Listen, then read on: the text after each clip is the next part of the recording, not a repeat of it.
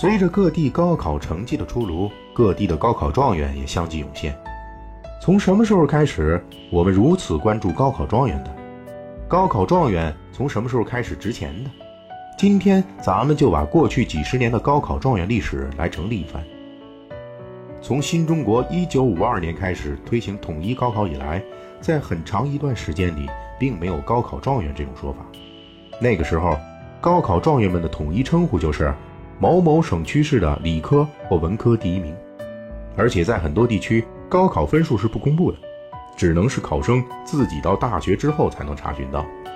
当然，第一名还是有一定关注度的，比如一九五五年广西理科第一名是雷孝林。他进入了北京大学物理系。一九九七年，雷孝林当选为中国科学院院士。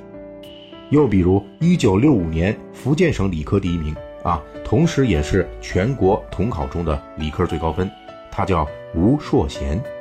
他考入清华大学。入校后，因为文化大革命开始，吴硕贤的学业终止。一九七八年恢复高考之后，吴硕贤再度考入清华大学。成为清华大学建筑技术科学专业的硕士。二零零五年，吴硕贤当选为中国科学院院士。随着一九七七年恢复高考，文理科的第一名们重现江湖。知名作家刘震云是一九七八年高考河南省文科第一名，当年考入北京大学中文系。他曾回忆，当时他的同班同学里不少人都是各省的高考第一名。虽然第一名在当时已经被人所重视，但是还远没有后来的高考状元那样吸引公众眼球。在恢复高考后的相当长一段时间里，那个时候的第一名并没有因为这个卓然的名头而获得更多的社会重视和资源倾斜。也就是说，在一九九零年代之前，高考状元并没有后来那么值钱。细究起来，这事儿根源在于。高考录取率和考生总人数的变化，从一九七七年到一九八一年，在这五年时间里，高考录取率始终在百分之四到百分之六之间这个低录取率上徘徊。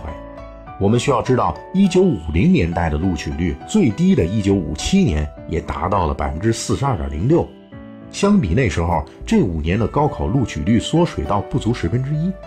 而与低录取率相对应的，这五年里高考人数最少的一年也有四百六十八万考生，最多的时候则高达六百一十万人。其竞争人数之多，录取比例之低，足以让社会大众的普遍关注点不会集中到几个万中取一的状元身上，而是关注到考大学的整个群体身上。因为能考上大学就已经非常值钱了，也就是从那个时候开始，大学生。有了“天之骄子”的称号，而状元们虽然是优中选优，但是因为整个群体过于稀少，反而凸显不出来。就好比平时看不到熊猫的你，突然走进大熊猫繁育研究基地，满眼的国宝就足够让你兴奋了。你还会去刻意寻找其中体型最大的那只吗？分析至此，我们就可以明确了：高考状元的值钱需要两个因素。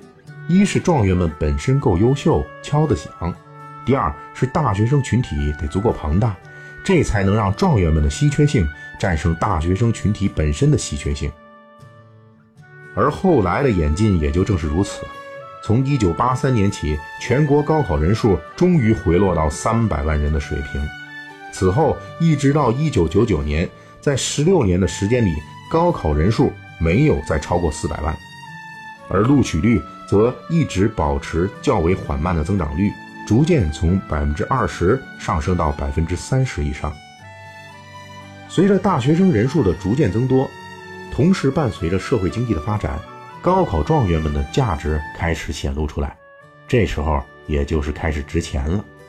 一九九二年，重庆市的某企业为了拓展其在湖南的经营业务，在媒体上宣布将中奖湖南省当年的四位高考状元。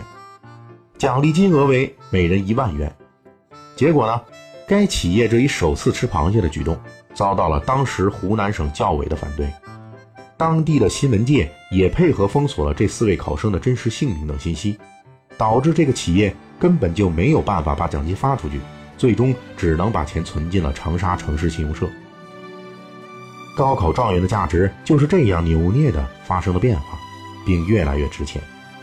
从进入1990年代开始，中奖高考状元伴随着企业形象广告，甚至地方政府形象广告的推广而逐渐发生开来。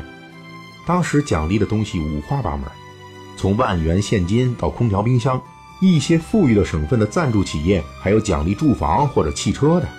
1999年。伴随着高校扩招，这一年的高校录取率达到了恢复高考以来创纪录的最高点，百分之四十八点零八，比此前最高年份还要多出十个百分点。此后录取率逐渐上升，二零一四年全国高考录取率约为百分之七十四点三，与之对应的是全国高考人数从三百万一路飙升到一千多万。近些年虽然有所回落，考生人数也达到了九百多万。考生队伍的扩大和录取率的提高，直接导致了天之骄子队伍的巨大扩军。在这样的环境下，高考中的大学生群体逐渐退出了社会关注的核心位置。高考状元已经不再是简单的企业广告宠儿，而成为全社会关注的焦点了。高考状元更值钱了，也就是说，当你身边有一万只熊猫的时候，你开始关注其中体型最大、最漂亮的那几只了。在这样的情况下，一个地域的高考状元产量已经不仅仅代表着某个企业的知名度、当地的知名度，甚至代表了招生高校的知名度。一些高校为了招揽更多的状元，开始了所谓的掐尖儿，即用重金和优厚待遇来吸引那些潜在的和已经确凿的状元，甚至发展到谁的状元多，就能代表哪家学校的影响力大的程度。进入两千年以后。香港的大学也加入了这场掐尖之争，从专业任意挑到给奖学金、给待遇，无所不用其极。那时候不仅互相竞价，而且还互相拆台，甚至互相诋毁。进入二零一零年之后，促使高考状元价值水涨船高的重要因素之一，高考人数开始明显回落。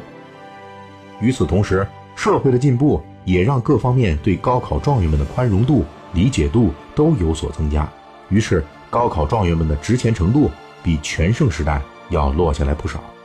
毕竟，高考状元代表着学生时代所能触及到的最高学习成就，它的价值在于足以代表学生群体中最优秀者十二年学习生涯的最高水平。